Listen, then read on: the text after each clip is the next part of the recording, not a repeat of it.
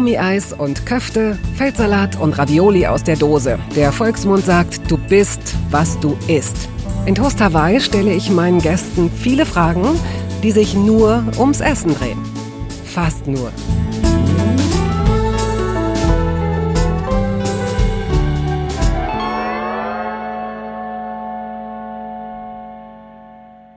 Heute bei mir zu Gast die Moderatorin und Schauspielerin Desiree Nosbusch. Viele werden sie unlängst in der erfolgreichen Serie Bad Banks gesehen haben.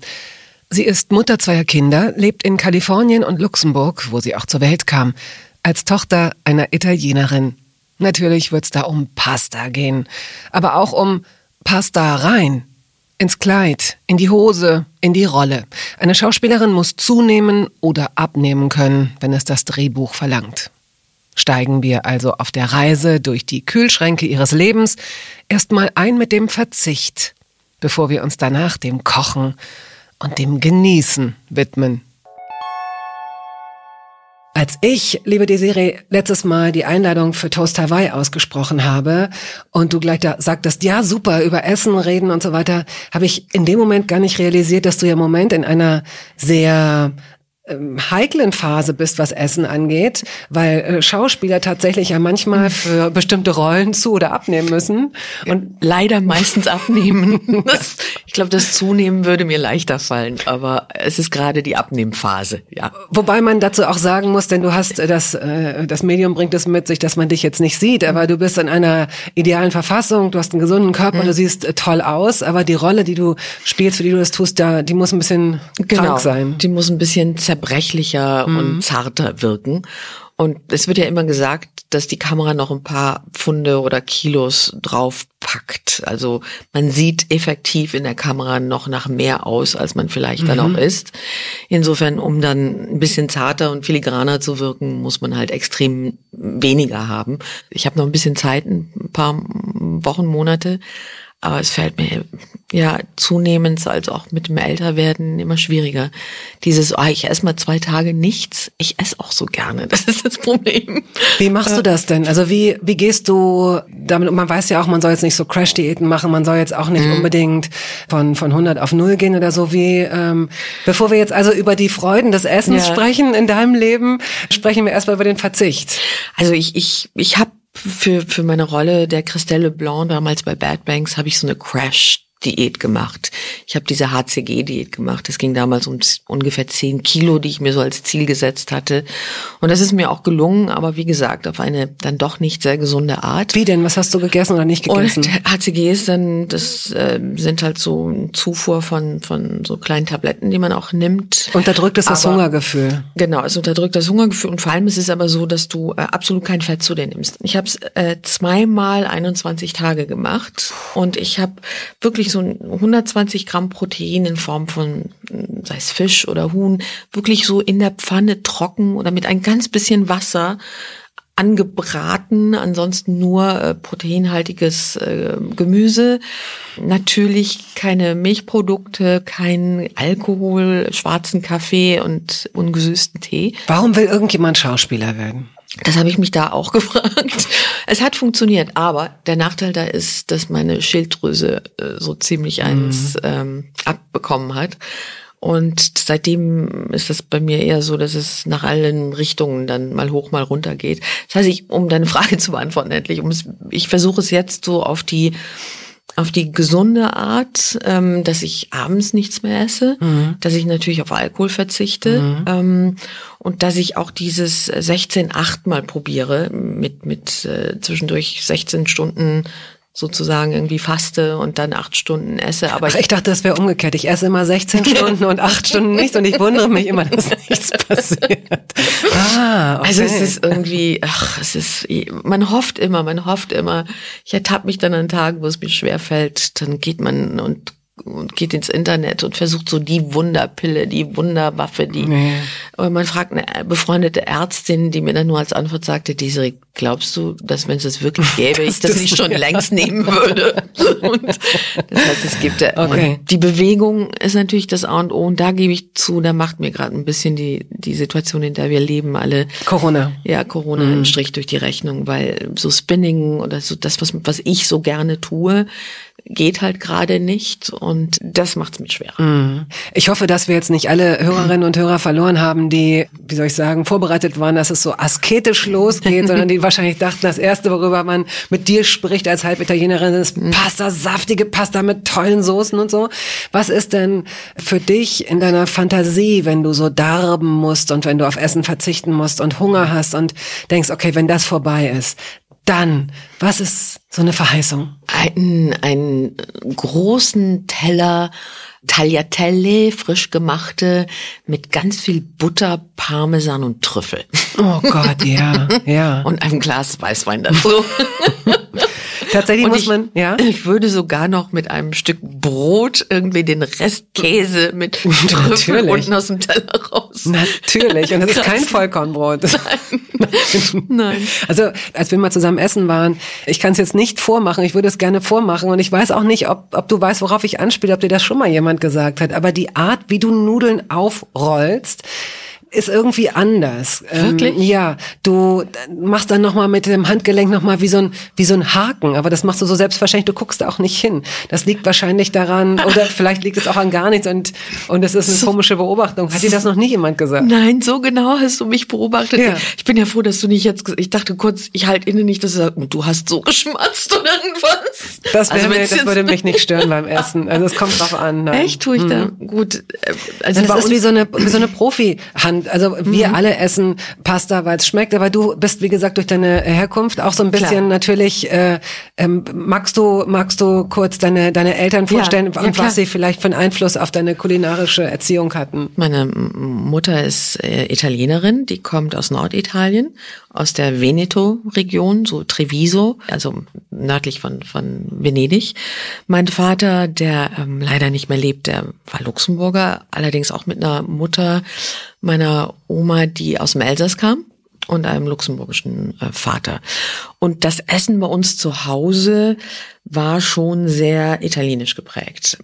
Ich habe immer so im Ohr, es gibt zwei Geräusche, die ich abends, wenn, wenn ich im Bett lag, in unserer kleinen Wohnung, in der ersten, in der wir lebten, die ich so immer im Ohr hatte. Das war das entweder das Geräusch der Nähmaschine, weil meine Mutter genäht hat und auch für Leute genäht hat, also eine Art Schneiderin war, oder das Geräusch meiner Mutter, die Teig, oh. der Teig mit mit so einem ah, mit, mit so einem Nudelholz, Nudelholz genau äh, in der Küche. Das hat sie dann immer abends oder nachts gemacht, weil da brauchte sie den Tisch frei und da konnte dann oh. nicht irgendwie konnten wir da nicht sitzen mit Hausaufgaben und das macht ja dann auch Staub im Sinne von Mehl ja. und so. Und dann ist man mit diesem Geräusch eingeschlafen oder, oder sie hat dann, wenn sie dann den Teich fertig hatte, hat sie entweder äh, mit so einem kleinen, ich sag jetzt mal so einem kleinen Schnapsglas, hat sie so Kreise, mhm. das, das, klang dann immer so rausgedreht, wo sie dann eine selbstgemachte Füllung ähm, drauf tat und dann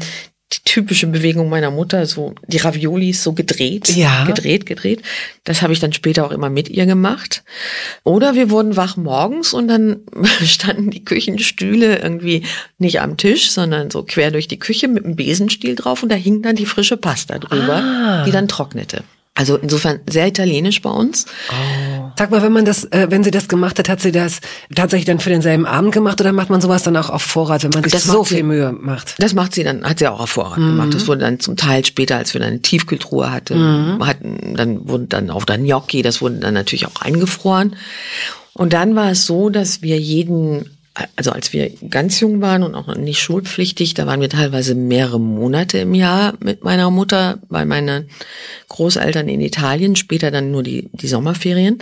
Und da war es dann so, dass Passata eingekocht wurde, also die Tomatensoße, mhm. die wir so. Die als ähm, Basis eigentlich dann den für vieles, ne? Genau. Und meine Oma hatte einen großen Garten, wo die Tomaten natürlich äh, wunderschön reiften und dann sozusagen gewartet haben, bis man dann kam oder die ganzen Kinder sozusagen aus den anderen Ländern anreisten. Und dann wurde während, während Tagen auf so einem Feuer in so einem überdimensionalen riesigen Topf mit fast so mit, mit einem Kochlöffel, der wie ein Besenstiel so groß war, wurden dann diese Tomaten mit, oh. mit Kräutern einfach eingekocht und reduziert, reduziert, reduziert und die wurden dann halt abgefüllt und diese Passata Gläser, oben kam dann ein bisschen Olivenöl drauf ähm, und dann wurde es zugemacht. Mhm. Und die, mein Vater holte uns dann nach den Sommerferien ab, die wurden dann praktisch transportiert mit nach Luxemburg, so dass man dann während einigen Monaten auch die Soße sozusagen frisch aus Italien hatte. Das war die eine Küche und dann war es natürlich so, dass meine Mutter da sie ja in Luxemburg meinen Vater kennengelernt hatte und dann auch dort lebte, den Ehrgeiz hatte, luxemburgische Küche zu lernen.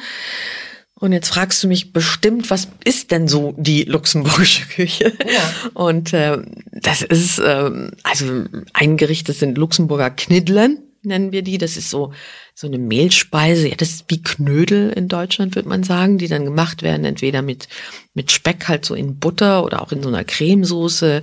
Das war so eine Mischung aus italienischer Küche und luxemburgischer Hausmannskost, mit der mhm. ich groß geworden bin. Ich habe mich immer, was diese Kultur jetzt, die Essenskultur angeht, immer mehr italienisch gefühlt als luxemburgisch mhm. und habe immer geträumt von einem großen Küchentisch. Und ich glaube, jeder, der schon mal bei mir zu Hause war, schmunzelt jetzt, der das hört, weil genau das habe ich. Also meine, mein Zuhause, da dominiert immer der Küchentisch. Hast du so eine offene Küche, so ja. ein Wohn-, Wohn-, Essbereich, kann man das sagen? Genau, da ist äh, große Küche, großer Tisch und ähm, ich habe immer gesagt, ich möchte so leben später, dass bei mir gibt's immer eine, eine Nudel mhm. ähm, und jeder kann immer kommen und ich kann immer irgendwas zaubern. Mal wird's besser, mal vielleicht weniger ähm, toll, aber Essen ist immer das bringt die Leute zusammen. Ich mache es auch gerne zu Hause so. Ich finde auch ins Restaurant gehen ist sicherlich schön, aber so zu Hause für Freunde und Familie kochen ist für mich so, ja, ich glaube, das tollste Erlebnis überhaupt. Hat denn deine Mutter, die ja eine leidenschaftliche Köchin gewesen und eine sehr, sehr gute Köchin ja. offenbar auch ist, hat sie dir aktiv das Kochen beigebracht? Also komischerweise war das nie so, Kind, guck mal, irgendwann brauchst du das, mhm. sondern, oder könntest du es gebrauchen. Nein, es war eher so, weil wir wahnsinnig gerne Zeit zusammen in der Küche verbracht haben. Die Küche war auch unser, unser Ort im Haus, wo man auch die Tür zumachen konnte. Und ich habe wunderbare Erinnerungen an meinen Bruder, meine Mutter und mich in der Küche. Wir haben teilweise so gelacht und so Spaß gehabt, so dass mein Vater irgendwie, der vom Fernseher saß in einem ganz anderen Raum, dann kann der mal still sein. Also die Küche Schön. war so unser ah, Rückzugsort. Ja, okay, so eine Muschel. Mhm. Genau. Und das ist eigentlich habe ich noch nie drüber nachgedacht, auch heute mit meinen Kindern so. Der eine hängt irgendwie über der Insel, der andere hängt auf dem Hocker und der andere rührt im Topf. Und das ist so ja, der Treffpunkt. Man ist zusammen. Genau, man ist zusammen. Und das ist mir so beigebracht. Ich habe es mir abgeguckt, weil es gab nichts Schöneres, als mit einer Kaffeetasse in der Küche bei meiner Mutter zu stehen und zu gucken, wie sie was macht. Ja, ja. Und, äh, und sich inspirieren lassen. Und, ähm, Aber dein Leben war ja eigentlich, du hast sehr früh bist du selbstständig geworden, ja. du bist sehr früh ausgezogen und mhm. du hast sehr früh äh, auf der ganzen Welt gearbeitet. Wie hast du dich in der Zeit ernährt? Hast du dich, bist du immer in Restaurants gegangen? Nee, ich habe ganz, ganz oft ähm, meine Mutter angerufen. Meine Mutter sagte schon immer, Gott sei Dank brauchst du ab und zu ein Rezept, weil sonst würdest du dich nicht melden. Mhm. Ähm, ich habe ganz oft aus New York, das war ja so, da ging ich ja richtig mal weit weg und zur Schule, zur Schauspielschule. Und ich hatte so von allen Freunden aus der Schule vielleicht das Glück, eine Wohnung zu haben, weil, weil ich sie von Europäern gemietet hatte, die eine gut ausgerüstete ah, ja. Küche hatten. Ähm, mhm. Das heißt, viele leben ja mit einer Mikrowelle und mehr nicht. Ich hatte Töpfe, ich hatte so das, was man braucht, um richtig zu kochen. Also hatte es sich so irgendwie, wurde es so ein Usus, dass man sich bei mir traf oder man, man traf sich, ich sage jetzt Oscarverleihung, äh, wir treffen uns bei, bei Desiree und die Desiree kocht und wir gucken die Oscarverleihung ah, zusammen so. Und wie oft ich da meine Mutter dann anrief und gesagt habe, Mama, sag mir doch mal genau, wie mache ich das oder wie mache ich äh, dieses Gericht? Dafür habe ich Telefongeld investiert. und äh, mhm. ich muss auch sagen, das ist heute noch so. Ich würde heute noch meine Mutter anrufen und sagen, mhm. Mama, meine Gnocchi fallen mir auseinander oder meine Knödel werden unten im heißen Wasser zu Brei. Was habe ich falsch gemacht? Und sagt sie, ja, da musst du noch ein bisschen Sprudelwasser okay. reintun, so und so. Das ist, das ist doch so ein guter Trick. Also gute Gnocchi mit Sprudelwasser. Äh, Knödel, also die, die Knödel, damit sie nicht irgendwie pappig werden, sondern luftig bleiben, ein Schluck Sprudelwasser rein. Du lebst in Kalifornien und du lebst in Luxemburg. Mhm. Und was würdest du sagen, zu wie viel Prozent hier oder da? Also wenn ich Luxemburg leben sage, heißt es natürlich für mich auch immer in Europa, in Europa sein wegen Arbeit. Das teilt sich dann auf, je nachdem, wo ich halt gerade drehe. Aber es ist jetzt schon so, dass ich natürlich mehr in Europa bin oder mhm. in Luxemburg bin als Basis. Das heißt, ich würde jetzt mal sagen, acht Monate im Jahr, neun Monate im Jahr Europa und wenn ich Glück habe, drei Monate Oh, das ist gar nicht viel. Das ist wirklich wenig. Ja, das ist schon noch. Also es, ist jetzt dieses Jahr ein bisschen mehr gewesen, mhm. halt bedingt, mhm. dass man weniger arbeiten konnte oder noch kann. Aber mein Traum wäre irgendwann das halbe halbe hinzubekommen. Mhm. Wobei, ich sage jetzt mal, Kalifornien ist natürlich, das hängt sehr mit meinen Kindern zusammen. Also das Positive an dieser Krise ist, dass wir alle wieder unter einem Dach uns wiedergefunden haben.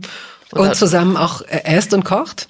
Ich glaube, das war während die, der erste Lockdown, den wir hatten Mitte März drüben, war ich gerade drüben und besuchte meine Kinder. Und dann gingen die Grenzen zu und ich habe spontan beschlossen, ich bleibe dort. Und äh, weil meine Jobs waren eh alle auf einmal abgesagt. Und dann haben wir wirklich 14 Wochen lang war unser Inhalt, Lebensinhalt war, was kochen wir heute Abend? Oder abends dann schon während dem Essen, was soll ich denn morgen Mittag kochen? Oder mittags dann schon wieder, ach, heute Abend könnte man doch das und das Aber machen. Aber ihr habt das auch zusammen gemacht, ja? Zusammen. Ja. Mein Sohn ist, das ist so irre, für den war das Tollste als Kind Food Channel gucken. Also so wie andere Kinder Zeichentrickfilm mhm. gucken, war für ihn Food Channel, Food Network, Food Channel. Und dann saßen wir beide mal da und dann immer von diesem kleinen Jungen immer, Mama, können wir das morgen nachkochen? Oh, wow. Mama, können wir das morgen probieren? Ja, Lenny, jetzt lass uns mal irgendwie, Mama, das müssen wir. Und er ist heute noch so. Lennon ist wirklich, Gourmet ist ein großes Wort, aber für ihn und das hat mir das, er ist Diabetiker, Diabetiker ne? geworden, ja, als er 15 mhm. war. Und das war, weiß ich noch, einer meiner ersten Gedanken war, um Gottes Willen, dieser Junge, der, der das Essen so liebt, der das so liebt, muss jetzt auf so vieles verzichten oder sich umstellen. Und der ist heute noch, der kocht mit einer Leidenschaft Toll. und kocht auch so raffiniert oder erzählt mir dann irgendwie, ich habe da jemanden gefunden, der hat da irgendwie so einen Biogarten und da können wir dann das und das holen, Mama. Und dann habe ich da noch jemanden, der, also der ist wirklich Super. leidenschaftlich. Mhm. Wir können stundenlang in der Küche stehen und kochen. Wirklich. Hast du von ihm was gelernt, was das Kochen angeht? Was er hat, was ich bewundere, ist, er lässt sich nicht aus der Ruhe bringen. Er nimmt sich die Zeit. Also diesen, mhm. ich mache mir ab und zu so Druck, wird das alles parallel jetzt fertig. Mhm. Vor allem, wenn Gäste kommen. Und er ist so der Zen, der steht da gut, und ja. macht das mit einer Ruhe und einer Gelassenheit und sagt dann immer, Mama, ich tue jetzt noch eine Portion Liebe rein. Und dann wird das schon gehen, das kann gar nicht schlecht werden. Also der ist so richtig, geht da drin auf. Ich gucke ihm wahnsinnig gerne zu, wenn er kocht. Also das heißt, dass er dir auch vielleicht so ein bisschen mit ein bisschen Glück deinen Perfektionismus austreiben kann Richtig. als Gastgeberin, den man ja oft hat. Ne? Gast, also das Ach, kennt jede jeder, und jeder, der das ja. jetzt hört.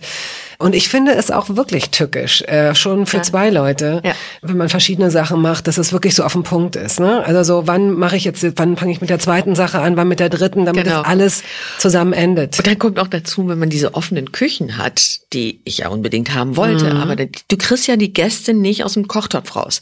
Die stehen ja an deiner Kücheninsel und gucken dir einen Topf.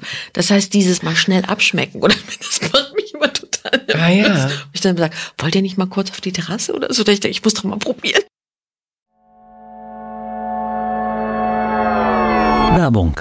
Es gab eine Phase in meinem Leben, in der ich alles richtig machen wollte in Bezug auf meinen Körper. Genügend Flüssigkeit, Bewegung, die richtige Ernährung. Hey, ich werde ein ganz neuer Mensch und kürze das an dieser Stelle mal ab. Aus mir wurde kein ganz neuer Mensch. Solche Pläne sind löblich, aber in der Regel zum Scheitern verurteilt. Wir wollen zu schnell zu viel und übersehen, wer wir sind und wer wir jahrzehntelang waren. Nichts gegen Veränderungen, nichts gegen gesündere Angewohnheiten oder Ernährungsumstellungen. Aber ich finde, sie müssen zu unserem Leben passen und es muss irgendwie Klick machen im Kopf. Rückblickend kann ich sagen, dass mir die Dinge, die sich bei mir dauerhaft in Bezug auf meinen Körper oder Ernährung veränderten, immer auch einleuchteten, weil ich eine Veränderung in meinem Körper oder in meiner Kondition oder in meiner Konzentration spürte. Vor ungefähr zwei Jahren riet mir eine sehr gute Freundin, die Ärztin ist, dazu, ein paar kleine Check-ups durchzuführen und bat mich eindringlich darum, täglich Omega-3-Fettsäuren zu mir zu nehmen. Wenn du sonst auf alles verzichtest, Bettina, darauf bitte keinesfalls, sagte sie mir und empfahl mir gleich noch die Marke dazu, Norsan. Da hätte sie die Inhaltsstoffe gecheckt, die nähme sie nämlich selbst auch. Nun ist es ja nicht so, dass ich das nicht selbst schon hundertmal gelesen hätte. Allein schon um Entzündungen abklingen zu lassen, ist unser Körper auf ungesättigte Fettsäuren angewiesen, kann sie aber nicht selbst produzieren. Wir müssten täglich 250 Gramm Makrele oder Sardellen oder Lachs essen. Bekommt niemand von uns hin, oder? Ich begann dann damit, verschiedene Produkte zu vergleichen. Rezensionen, Qualitätsnachweise, Erfahrungsberichte und landete, das hätte ich mir also sparen können, wieder bei Norsan. Daher fällt es mir wahrscheinlich auch so leicht, diese Produkte hier zu bewerben. Es gibt die hochdosierten Omega-3-Produkte im Sortiment als Kapseln oder Öle aus Fischöl oder Algenöl. Letzteres dient als vegane Variante. Und für Kinder gibt es beispielsweise vegane Kaugelee-Drops. Mein Favorit ist das Fischöl, weil ein Esslöffel pro Tag ausreicht und ich damit zudem noch Vitamin D3 aufnehme. Gesundheitsversprechungen kann und darf ich hier nicht machen, das ist klar. Aber ganz subjektiv als Bettina kann ich sagen, dass ich mich deutlich fitter und konzentrierter fühle seit anderthalb Jahren. Also seit ich das Öl täglich nehme. Und ich werde dabei bleiben, Podcast-Werbung hin oder her. Und meine Arztfreundin ist auch happy. Sie ist eine von über 5000 Ärztinnen und Ärzten, die die Produkte von Norsan empfehlen. Ich habe auch gerade nochmal nachgeschaut. Norsan ist die meistverkaufte Omega-3-Marke in deutschen Apotheken. So, und weil das der Deal auf Gegenseitigkeit ist, machen wir es hier endlich auch mal so, wie Sie das vielleicht schon aus anderen Podcasts kennen. Es gibt einen Code mit einer Ermäßigung von 15 Prozent auf Ihre erste Bestellung. Dieser Code ist gültig bis zum Ende des Jahres und lautet Toast 15, kleingeschrieben und ohne Leerzeichen. Toast 15. Sie finden die Infos dazu auch in den Show Notes.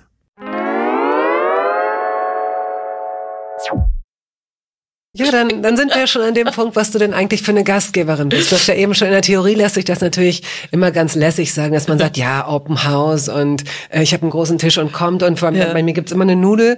Aber ich denke mal, auch aufgrund deines Berufs wird es nicht so häufig vorkommen, wie man das früher, äh, finde ich, aus so den ersten Wohnungen kannte, in einem bestimmten Alter, dass man ja auch sich viel spontaner bei Leuten gezeigt hat. Ne? Genau. Es gab jetzt, ging jetzt nicht darum, ob man den anderen stört, sondern und es gab auch keine Handys, so dass man vorher noch nochmal sicherheitshalber eine SMS verschickt, sondern ja. ich bin in der Gegend, ich klingel jetzt mal. Genau. Und dann, genau, komm hoch und dann machst du den Kühlschrank auf und guckst, was da ist. Genau. Und notfalls gibt's halt ein Brot. Ich bin totaler Abendbrot-Fan. Ich liebe das auch. Ich mag das auch Brotzeit. und ich mag das auch. Ich habe das neulich mal gemacht als Gastgeberin. Oh, das ist schon etwas länger her, aber dass ich wirklich eine lange Tafel hatte, weil ich auch dachte, oh Mann, die will ich alle einladen, aber ich will jetzt nicht für 16 oder 18 Leute ja. kochen. Das ist so und dann mit zwei Gänge oder nee, warum mache ich jetzt nicht so ein Abendbrot Schön. mit richtig frischem Brot und äh, dann reichen auch drei Käsesorten genau. und eine gute Butter und dann vielleicht noch, weiß ich nicht, ein paar Gürkchen und tolle Tomaten und sowas und alle waren alle waren begeistert und Super. man konnte eben auch zwei Stunden später noch, da stand dann noch und dann griff man noch mal nach und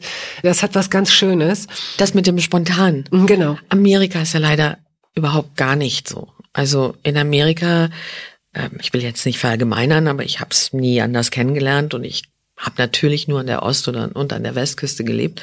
Aber da wird ja alles confirmed, reconfirmed, Dinner Appointments.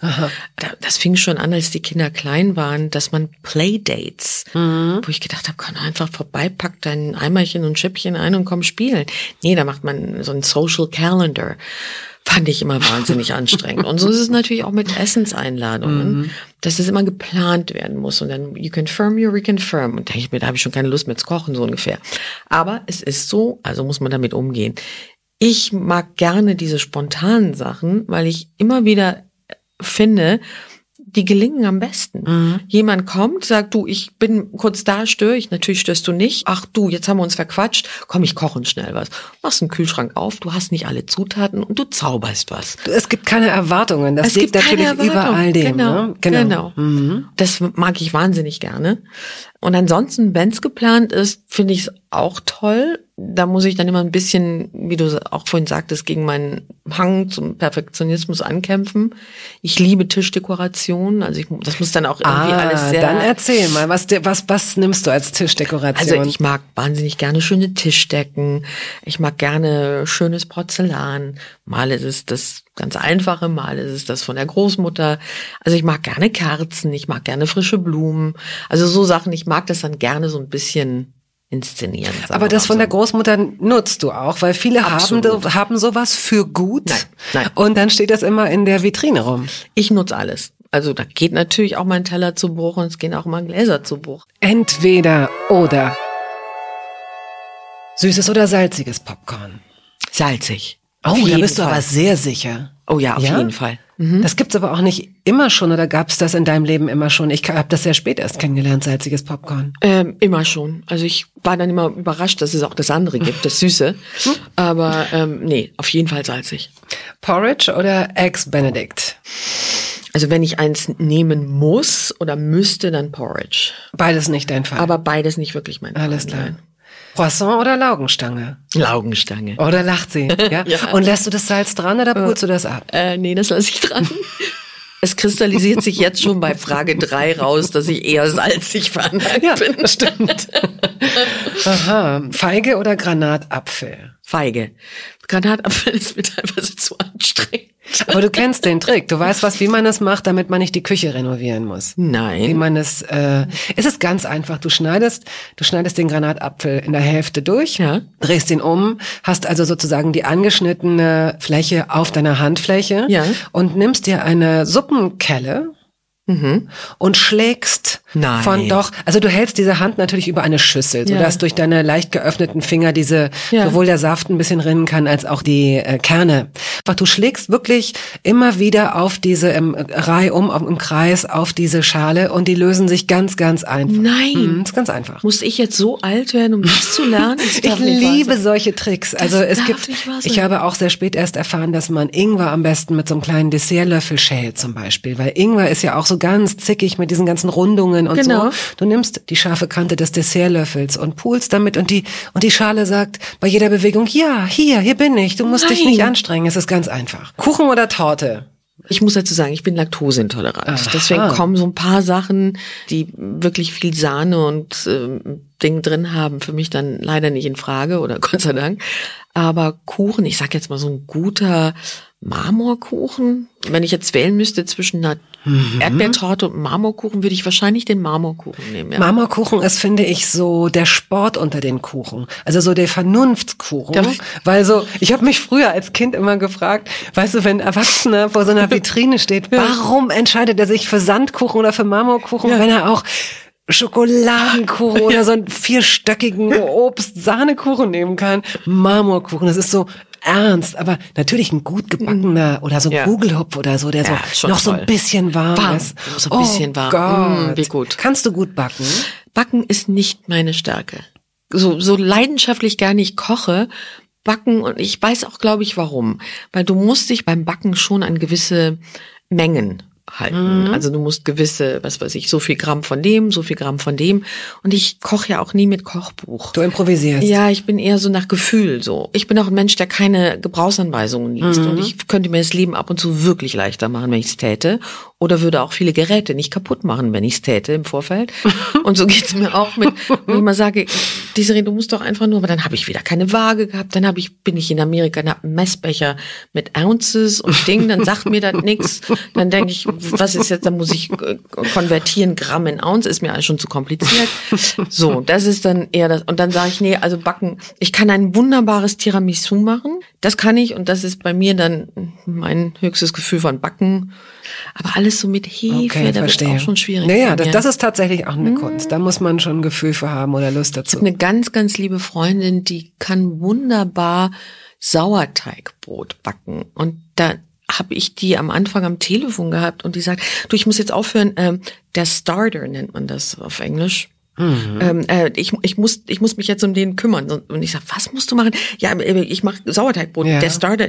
Dann sage ich, wieso ruft er dich? Ja, der ruft. Ja. Ich muss jetzt gehen. So, so eine Freundin habe ich auch. Und das und Brot schmeckt göttlich. Das ist das beste göttlich. Brot ever. Aber, Aber, sie haben eine Beziehung. Also die hat genau. mir auch, die hat auch gesagt, Bettina, ich würde dir gerne ähm, so ein ja, ein Wort, das, an das ich mich ja. nicht mehr erinnere, aber Startup war es ja. nicht, aber sie wollte mir sozusagen einen kleinen, wie man so bei so Kefirpilze genau. früher so genau. weitergab, dass ich das und ich habe ihr zugesehen, wie sie das gemacht ja. hat und es sah bei ihr relativ leicht aus und dann habe ich versucht, das zu machen und ich habe gedacht, gut, wenn ich jetzt mit ein bisschen Routine würde ich es wahrscheinlich auch ja. hinkriegen. Vielleicht lasse ich mich auch noch mal drauf ein, weil es so lecker geschmeckt Irre hat. gut. Aber ich dachte dann so, wenn so ein Ding so, das spricht ja dann, also das ist mir dann schon suspekt, sowas im Haus zu haben. Ich dachte, wie? Und dann musst du nachts um zwei noch mal hin, Nein. weil also irgendwie, Nein. ich dachte dann so, hm, I don't know. Gut, wir gehen zurück zur Laktose. Seit wann ja. weißt du das, diese Intoleranz? Uh, das war spät. Ich glaube, ich musste 17 werden, nach New York ziehen und überhaupt erstmal erfahren, dass es so etwas gibt. Wollte ich gerade sagen, denn das ist ja noch nicht so gegenwärtig Nein. so lange. Und in Amerika gab es damals dann schon so Lactate-Tabletten hießen die. Die konnte man dann nehmen, wenn man irgendwas mit mich zu sich genommen hatte. Hattest du Bauchschmerzen? Hast du es daran gemerkt? Ah, ja. Also, mhm. Und ich meine, als Tochter einer Italienerin, die in Italien auch noch zum Teil groß geworden ist. Ich meine, Cappuccino war ja so, da hat man ja drei am Tag von getrunken. Und wer hat mich niemand gefragt, wieso habe ich immer nach dem Cappuccino so Bauchschmerzen? Ah, ja. Also es, ich, es ging mir lange Jahre schlecht. Und meine Mutter sagte schon als Baby ganz schlimm, weil mit Milch ging nicht. Mhm. Aber da hat niemand dran gedacht, weil es hieß ja auch immer, es gibt nichts Gesünderes als, Milch, als ja, ein genau. Glas Milch. Mhm. Also hieß es auch oft bei uns zu Hause, jetzt trink mal ein Glas Milch, du mhm. bist so mhm. blass. Und dann hat's mich irgendwie. Ja, ja, ja, ja, okay, gut. Und als ich dann 17 war und in New York dann erfuhr, aha, es gibt so eine Unverträglichkeit, da konnte ich natürlich dann was dagegen tun, nämlich es erstmal weglassen.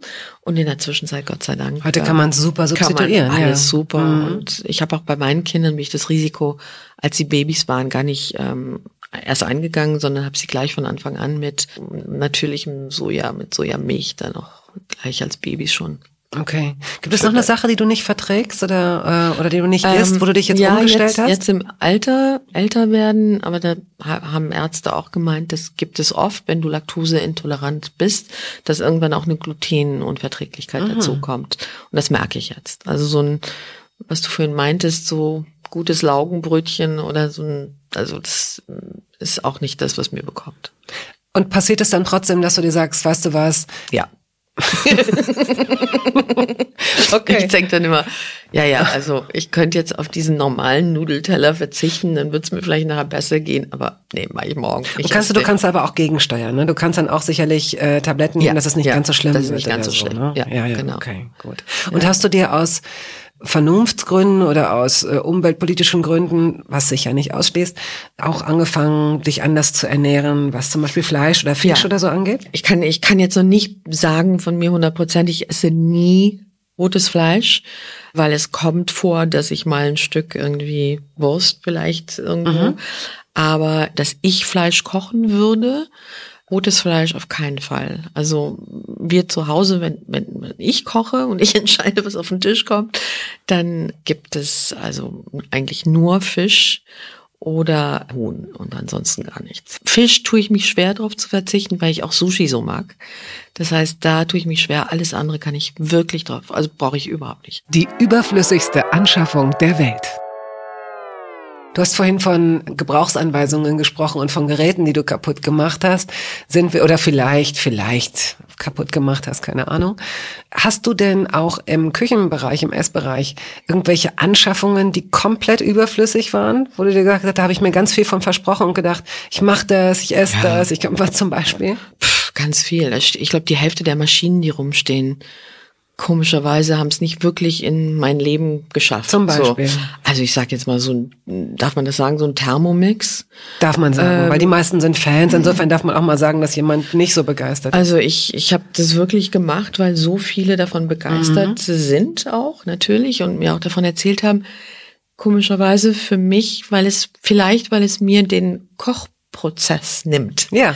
Das ist es so. Und ich liebe ja diesen mhm. Kochprozess. Insofern, gut, jetzt gehöre ich auch nicht zu den Menschen, die außer wir haben Lockdown, die jeden Tag dreimal pünktlich für Familienessen auf dem Tisch haben müssen. Das heißt, da erleichtert es das natürlich mhm. ganz bestimmt. Aber wenn ich eine Suppe koche, koche ich, ich schnippel das Gemüse gerne und es ist für mich wie eine Meditation und gucke auch gern zwischendurch in den Topf rein, ob die denn jetzt so wird, wie ich mir das vorstelle. Insofern, dass es überhaupt nicht funktioniert.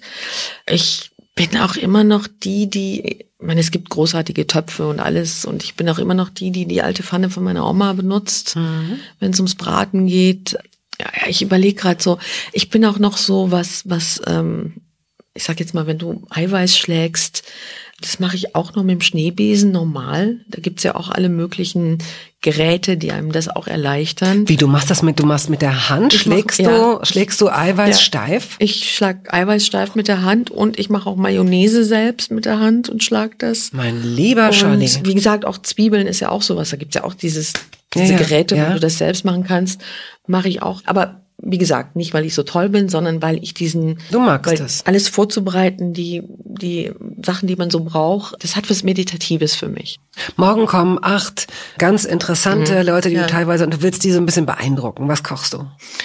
Also ich finde ja immer schön, wenn Leute kommen, dass man irgendetwas kocht, was man so vorbereiten kann, vielleicht am Abend vorher schon, dass man auch teil, halt, ja. teilhaben genau. kann genau. an dem Abend. Insofern, das geht jetzt gegen das, was ich gerade eben gesagt habe mit dem Fleisch, aber ich bin bekannt für meine guten Ossobukos. Insofern, die kann ich, die tue ich dann am Abend vorher schon vorbereiten, anbraten und auch dann schon in die in das Gemüse, in die Soße reinlegen. Und die sind dann am Tag danach effektiv schon, also schmecken auch besser. Wenn Sag mal wenn etwas die, genauer, wie du das machst. Also Ossobuco ist klar, oder ähm, Kalbs, Kalb Ossobuco mit dem Knochen mhm. äh, in der Mitte.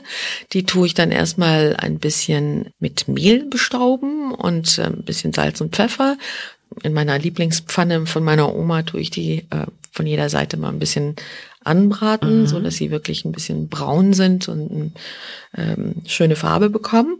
Dann nehme ich sie, wenn das der Fall ist, raus aus der Pfanne und dann tue ich in diese Pfanne, äh, lasse ich das Fett, was ähm, übrig bleibt, übrig ja. bleibt, lasse ich drin. Und dann fange ich an, Zwiebeln anzubraten, tue ich dann zu, dann je nachdem jetzt äh, Tomaten, äh, Tomaten zum Schluss, tue ich äh, Sellerie, tue ich äh, mhm. Karotten, Knoblauch, Tomaten, sehr viele Kräuter. Ja, dann tue ich das alles irgendwie zu einer richtig guten Gemüsesoße, mhm. mhm. erstmal so, dass es Form kriegt. Mhm. Und dann lege ich diese, meine Ossobucos da wieder rein und dann lasse ich die köcheln und das kann köcheln bis zu drei Stunden. Das ist äh, ah, ja. oder oder mach sie dann aus und warte und am nächsten Tag. Also das zieht geht, dann mit unterm Deckel. Du machst einen Deckel drauf. Deckel drauf ja. und das zieht dann genau. Oder was ich gerne mache, ist so Huhn im Römertopf. Das ist auch so etwas, was man super vorbereiten kann mit oder Zitronenhuhn mit ganz viel Kräutern und Zitronen. Eben, dass du am nächsten Tag nicht nur in der Küche stehst was ich immer habe, also jetzt in Luxemburg, ich habe eigentlich immer gewaschenes, vorbereitetes, geschnittenes Gemüse, um eine Gemüsesuppe zu machen.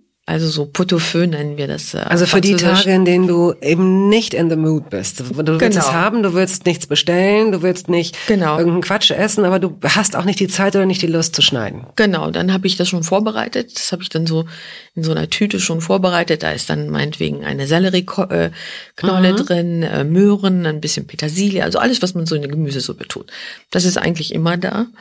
Was ich auch meistens habe, ist ein Hühnchen, ein Biohuhn irgendwie eingefroren, weil ich Hühnersuppe sehr mag. Ist auch so, glaube ich, so ein eine Sache für mich, das hat so mit Zuhause, mit äh, Geborgenheit, Geborgenheit sowas, ja? so eine Hühnersuppe hat mhm. ähm, damit zu tun. Also ich finde, da muss man sich auch nicht für schämen, wenn man sich da ein bisschen paradox oder absurd verhalten hat, weil einfach niemand mhm. wusste, manche waren cool, okay, ja. die waren halt cool, aber die, die nicht cool waren, die wussten halt nicht, was passiert. Werden auch mhm. die, wird die Lebensmittelversorgung gewährleistet sein? Mhm. Das ist ja auch so eine Sache, ich war fasziniert davon, dass das einfach weiterging. Es mhm. ging einfach weiter. Und klar, es gab so ein paar leere Regale und so weiter, aber letztendlich konnten wir nach wie vor, profitierten wir davon, in einem wahnsinnig reichen mhm. Land zu leben, das eine große Vielfalt hatte. Ich konnte 80 verschiedene Käse kaufen nach mhm. wie vor. Ich weiß nicht, wie es in Amerika war, ob das vielleicht nochmal eine andere Situation, wie würdest du es also, beschreiben? Mich hat's überrascht. Mhm. Ähm, ich, ich war überhaupt nicht wirklich so drauf vorbereitet, konnte mir auch nicht wirklich vorstellen, dass man wirklich irgendwann das Problem hatte, dass es keinen Reis mehr gab zum Beispiel. Mhm. Also einen bestimmten Reis. Okay. Ähm, also ich, ich liebe Risotto. Auf jeden Fall in Amerika, in LA, gab es irgendwann diesen Risotto-Reis nicht mehr. Und ich hatte wirklich zwei Freunde eingeladen, wo sich der Mann immer ein Risotto von mir wünscht. Ich musste den mit einem Notreis machen, also halt einer anderen Sorte. Aber Risotto-Reis gab es nicht mehr. Es gab auch ganz, ganz spärlich Nudeln. Ja, das, ähm, die waren hier ja auch wieder, ja. wahrscheinlich war es irgendwie Hefe ausverkauft. gab's mhm. nicht mehr. Genau, ähm, Hefe gab's nicht mehr. Auch nicht mehr, also hat mich jetzt nicht so irritiert. Nein, aber interessant aber, so, ne, dass, ja, dass man so denkt, genau. jetzt fangen die Leute wieder an, was ja. wollt ihr äh, jetzt selbst Brot backen? Plötzlich, also aus der Not heraus, nicht aus der genau. Lust heraus, sondern aus der Not heraus. Bei mir hat es aber so bewirkt, im Gegenteil, ich habe weniger eingekauft als im normalen Alltag, weil für mich wurde dieses alle drei Tage rausgehen einkaufen wurde meine, meine Aufgabe, mhm. meine Beschäftigung. Normalerweise renne ich in den Supermarkt, man macht das wie oft ertappt man sich, man hat noch das Handy am Ohr, telefoniert, im Auto schon, nimmt's dann mit, rennt raus, nimmt den Wagen, kriegt diese ganzen Schritte gar nicht mehr mit, haut den Wagen voll, steht sogar mhm. teilweise noch an der Kasse mit dem Telefon am Ohr und sagt, du, äh, du, ich muss mal kurz bezahlen, ich melde mich wieder. Und auf einmal wurde das alles wieder so bewusst. Mhm. Also nicht, dass ich mir jetzt einen Apfel angeguckt habe, aber okay, ich kaufe jetzt für drei Tage ein. Was brauchen wir? Was machen wir? Mhm. Was koche ich heute? Was koche ich morgen? Und ich fing an, trotz dieser Pandemie, die irgendwo bedrückend natürlich auch war am Anfang, obwohl man noch gar nicht genau wusste, was, was auf uns zukommt, auch beängstigend, aber ich habe gewisse Dinge wieder so schätzen gelernt. Mhm. Das wurde so bewusst wieder. Bewusst gucken, was gibt es, bewusst gucken, was mache ich daraus. Und wenn es das nicht gibt, okay, dann mache ich was anderes. Ich konnte dem etwas Positives abgewinnen und versuche das auch beizubehalten. Klar, wir, wir sind noch in so einer Situation, aber der Mensch gewöhnt sich auch sehr schnell an Dinge. Mhm. Und diese bewussten Schritte möchte ich nicht verlieren wieder. Mhm. Absolut, total. Also ich glaube, so dieses sich besinnen mhm. auf. Ich, ich kann mir vorstellen, dass es bei vielen tatsächlich erstmal mit einer Furcht einherging, dass ja. man sich wirklich erstmal bevorratet hat mit bestimmten Dingen, ohne genau zu wissen, mhm. man konnte es nicht einschätzen. Ne? Also dass ja. ein bestimmter Risotto-Reis nicht mehr da ist, zeugt Klar. ja schon davon, dann nimmt man halt einen anderen, dann wird das Risotto, mhm. aber es gibt, es gibt Reis. So. Es gibt, genau. diese Grundversorgung ja. war ja irgendwie immer gewährleistet und das dass sich aber unsere Generation zum ersten Mal überhaupt, überhaupt Gedanken ja. darüber gemacht hat. Ja, so richtig, also ja. aus einer Betroffenheit heraus. Es werden sicherlich Menschen, die äh, in anderen Ländern gelebt haben, mhm. vielleicht schon mal eher damit konfrontiert worden sein, dass diese Art der Vielfalt, die wir ja hier auch in jedem Ökomarkt, in jedem Biomarkt, mhm. in jedem Supermarkt haben, schon in jeder Nachttankstelle, wo man sich schon, wo es im Grunde schon ein Sortiment gibt, wo man so sagt, okay, wow, was wir ich meine, ich habe das noch haben. erlebt, als ich, ich, wann war das? Vielleicht 86 oder so, war ich mal vier Monate zu Dreharbeiten in Yalta in Russland. Und es war das Jahr, wo Tschernobyl passierte, weil irgendwann war so Informationsstopp und wir mhm. hingen rum und wussten nicht, was passiert war.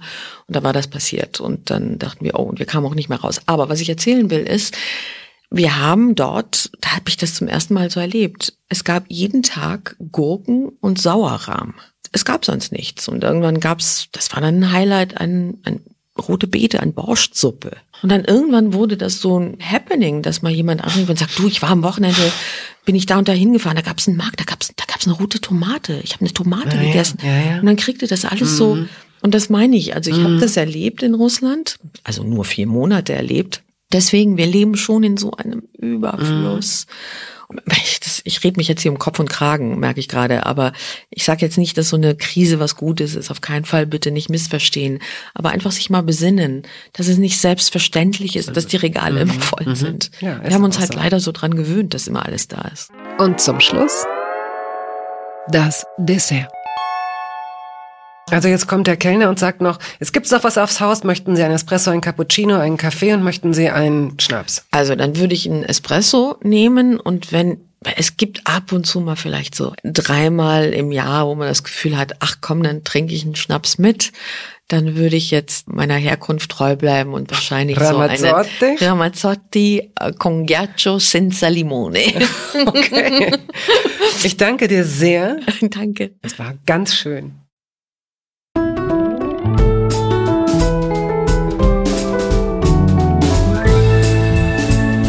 Toast dabei ist eine Studio Bummens Produktion.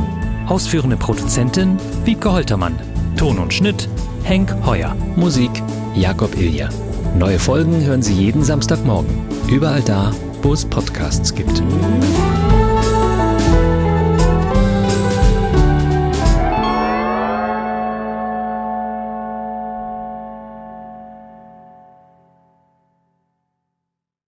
Halt, stopp, warten Sie. In eigener Sache möchte ich feierlich bekannt geben, dass das erste Toast Hawaii Buch da ist. Es heißt Das Essen meines Lebens und darin vorkommen Olli Schulz, Iris Berben, Anke Engelke, Guido Maria Kretschmer, Flake, Barbara Schöneberger, Henry Hübchen und einige andere.